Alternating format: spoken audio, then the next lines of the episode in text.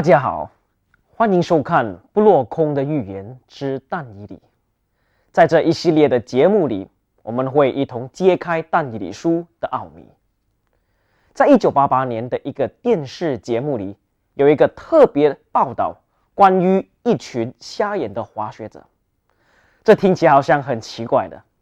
这一群瞎眼的滑雪者与看得见的滑雪者一起配搭。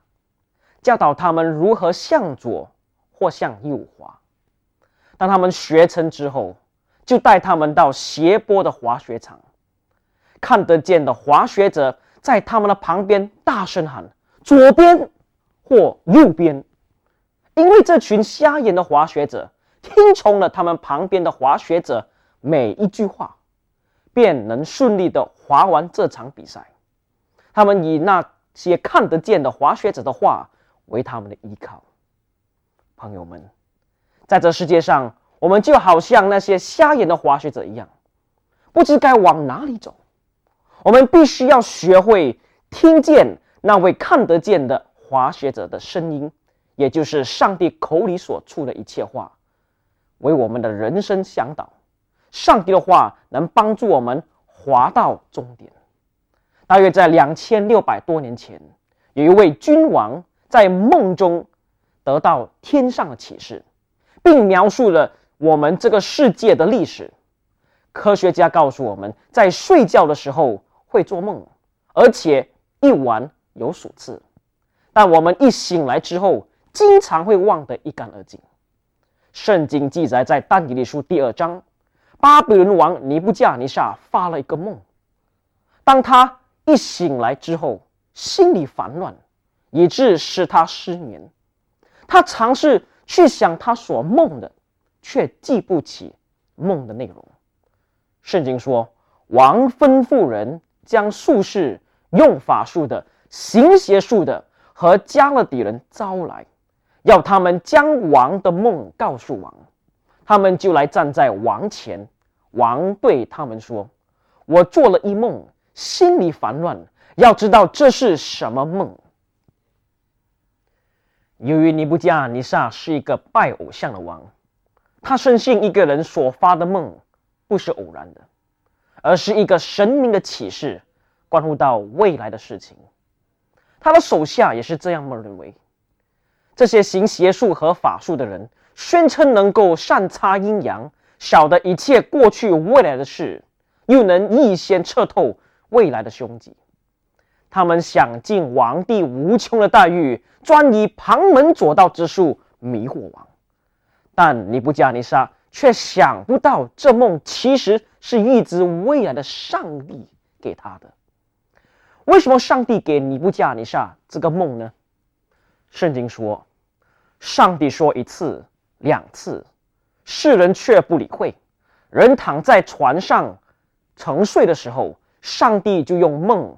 和夜间的意象，开通他们的耳朵，将当受的教训印在他们心上，好叫人不从自己的谋算，不行骄傲的事。上帝给尼布加尼撒这个梦，是因为上帝爱他，劝告他不要让骄傲充满他的心。在当时所知文明世界的帝国中，巴比伦是被列为最伟大、最富有的和最具有影响。的一个大帝国，再加上尼布加尼撒是一位聪明的王，巴比伦帝国更加是如虎添翼，强大无比。由于尼布加尼撒拥有这么伟大的成就，上帝不想让他骄傲起来，就给他一个梦，好叫他知道一切荣耀不是归给自己，乃是归给那赐予意象的永能上帝。于是尼布加尼撒就召集所有行法术、行邪术的，要问他们到底是个什么梦。但尼布加尼撒却失望了，因为当中所有的智慧人士都无法把梦的讲解告诉王。他们告诉王，世上没有人能将王所问的事说出来，除了不与世人同居的神明，没有人在王面前能说出来。他们这样一说，就是承认自己与那些神明没有来往了。同时也承认他们能解梦等事都是胡猜，说一些欺骗人的话语。王一听见他们这样承认自己的无能，便大发雷霆的出令杀灭巴比伦所有的术士。圣经说，于是命令发出，则是将要剑杀，人就寻找但尼里和他的同伴，要杀他们。王的护卫长亚略出来要杀巴比伦的这事，亚但尼里用婉言回答他，向王的的护卫长亚略说。王的命令为何这么紧急呢？亚略就将情节告诉但尼里，但尼里睡进去求王宽限，就可以将梦的讲解告诉王。王虽然知道但尼里的智慧，但却没有先找他，只找那些行邪术、行法术的人。这必定是上帝的安排。第一，上帝要让那些自称为博士的虚假显露出来。第二，使到上帝的仆人但以理能够引人注目，在所有人面前更加出众。第三，并要叫人当将尊贵荣耀都归给那独一无二的真神上帝。圣经如此说。这奥秘的事就在夜间异象中给但以理显明，但以理便称颂天上的上帝。但以理一得到梦的启示。就立刻赞美天上的君王，这教训我们：每当盟主的恩典时，就要感谢赞美我们的上帝，不要做忘恩负义的人。曾经有一位教师要求一群贫穷的小学生画下最让他们感激的东西，能使这些学生心生感激的事情一定不多。教师请他们再猜，他们多半应该会画食物。或其他之类的。当教师看见杜格拉斯的图画时，教师十分惊讶，那是以铜制的笔法画成的一只手。全班同学就被这抽象内容吸引住了，他们都在问：“这是谁的手啊？”有的说：“哦，这是农夫的手。”又有其他的说：“哦，这是其实他自己的手。”之后，全班同学都安静下来。继续做他们自己的事，教师就过来去问杜格拉斯：“到底这是谁的手啊？”他低声回答：“老师啊，那是你的手。”教师这时才记得自己经常在休息时间牵着孤寂无伴的杜格拉斯散步，他也经常如此对待其他同学，但这对杜格拉斯来说。却有特别的意义。同样的，当我们领受上帝的恩惠后，也要存感恩赞美的心，不是为了物质方面的领受而赞美，而是因为感动而赞美的。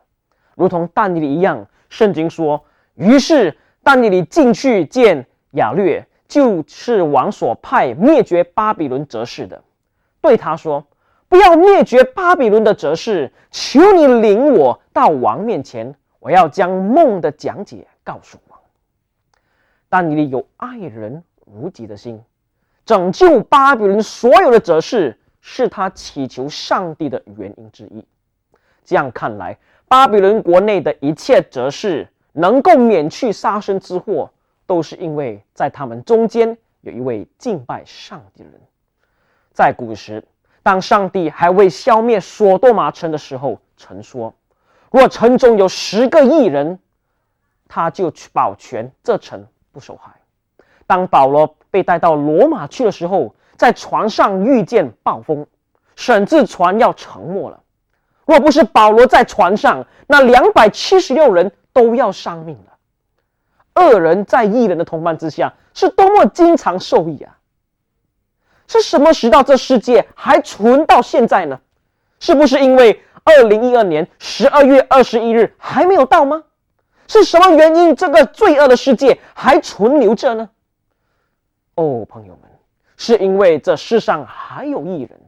从此可见，自古以来那些不义的人暂时得蒙保存，都是因为有异人住在他们中间。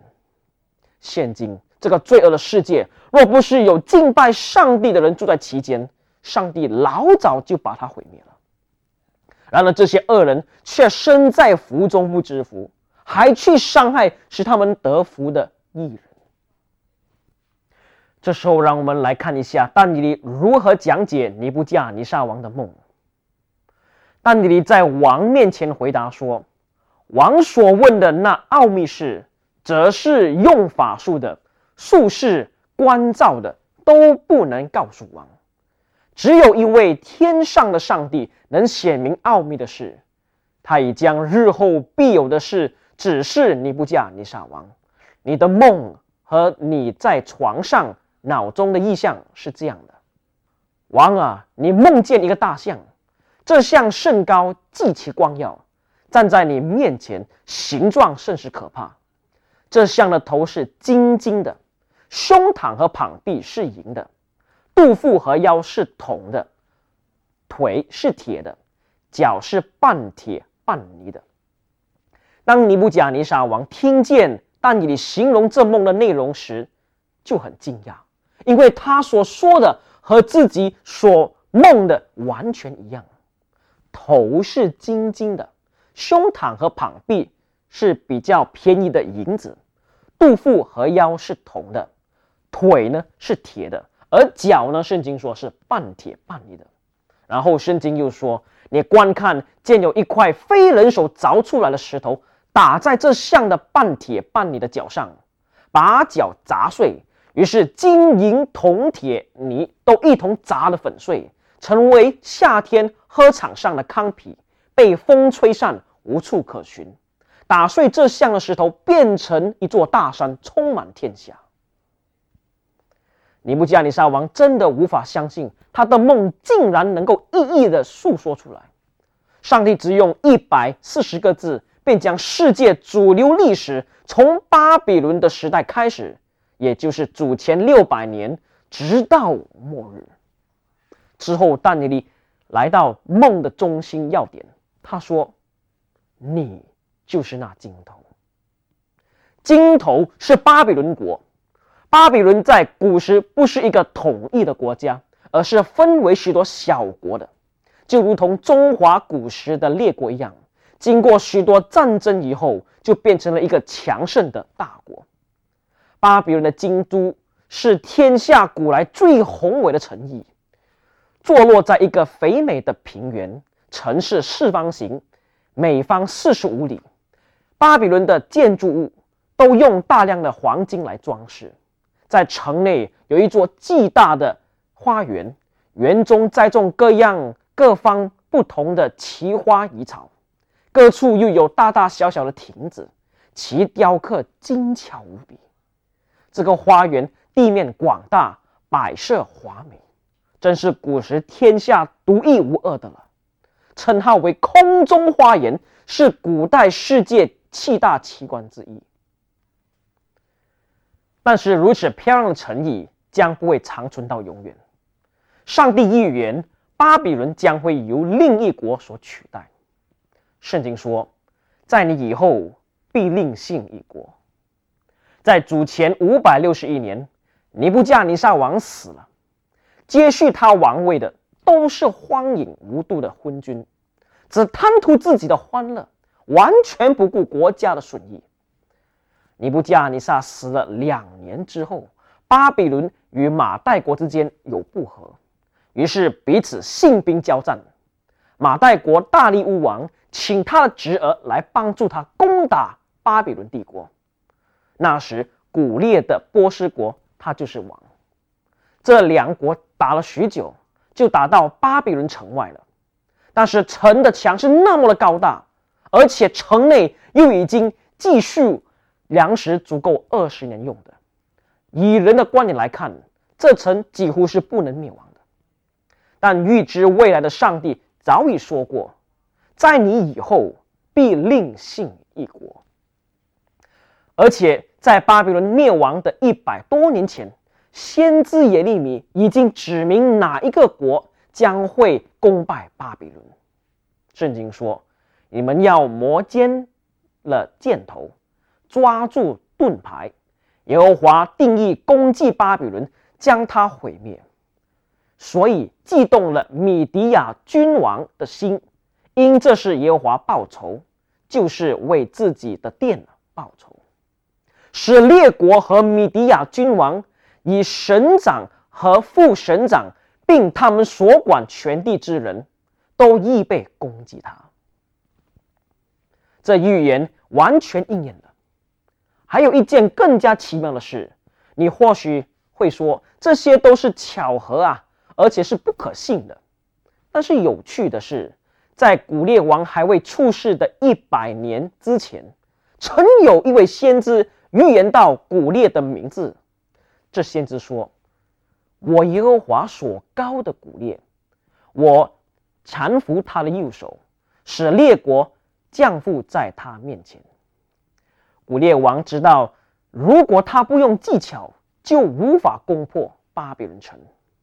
于是他等到巴比伦人在敬拜他们的偶像的时候攻进去，因为古列王知道，在他们敬拜偶像是一定会大吃大喝，毫无防备，以致掉以轻心。于是，在主前五百三十九年十月十三日，巴比伦这黄金帝国就蒙羞告终，而马代和波斯国就掌管天下。所以，这梦里的大象中，我们看到金头过后将会是银身，银身就是代表马代波斯帝国。但上帝又说，马代和波斯国也不会掌权到永远。圣经说，又有第三国，就是统的，必掌管天下。这事有没有应验呢？哦，肯定的。一切正如预言所说的，这统的杜甫和腰的预言应验在一位年轻又英勇的霸主身上。你是否知道谁是亚历山大大帝吗？他是希腊国的王，而且文武相双全，是个大有本领的统帅。他的军队和马代波斯的军队交战，打了三次的大仗，最终在主前三百三十一年。在于阿比拉、阿皮拉的第三场战中，把马代波斯国打得落花流水，于是马代波斯国就从此灭亡。年轻的亚历山大虽然战无不胜，掌管天下，却不能战胜自己的嗜好。他在三十二岁的时候就饮酒，毫无节制，以致发了严重的热病。十一天过后就驾崩，他的帝国在他死后就越来越衰弱，以致分裂成几部分。历史家说，在他死后一百四十四年，就是主前一百六十八年六月二十二日，他的帝国在比那的战事中完全倾覆。统之后是什么金属呢？是铁。根据历史的记载，希腊国之后的大帝国就是罗马。圣经说：“第四国必坚壮如铁，铁能打碎克制百物，又能压碎一切。那国也必打碎亚之列国。”我们的救主耶稣就是诞生在这个帝国。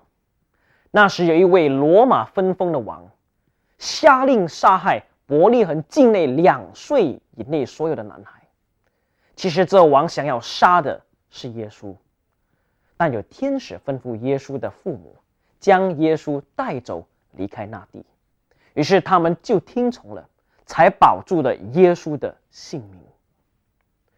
在罗马的统治之下，耶稣被一个罗马官判为有罪，使他被钉死在犹大。之后，罗马遭受到各个不同的野蛮民族侵入，以致在主后四百七十六年瓦解为许多小国。罗马之后，再没有其他世界性的帝国兴起来了。好，让我们再复习一次：金代表巴比伦，是在主前六百零五年直到主前五百三十九年；银是代表马代波斯，从主前五百三十九年。直到主前三百三十一年，铜就是代表希腊，主前的三百三十一年，直到主前一百六十八年，然后铁就是代表罗马，是从主前一百六十八年直到主后四百七十六年。然后圣经说：“你既见象的脚和脚趾头，一半是窑匠的泥，一半是铁，那国将来也必分开；以及见铁与泥掺杂，那国也必有铁的力量。”这铁和泥的部分是指什么呢？请注意，圣经没有说金和泥，或银和泥，或桶和泥，他却说铁和泥。在之前的研究，我们已经知道铁的部分是罗马，所以铁和泥的部分是与罗马呢有关系的。也就是说，罗马有两个阶段，第一个阶段就是只有铁。第二个阶段就是铁和泥。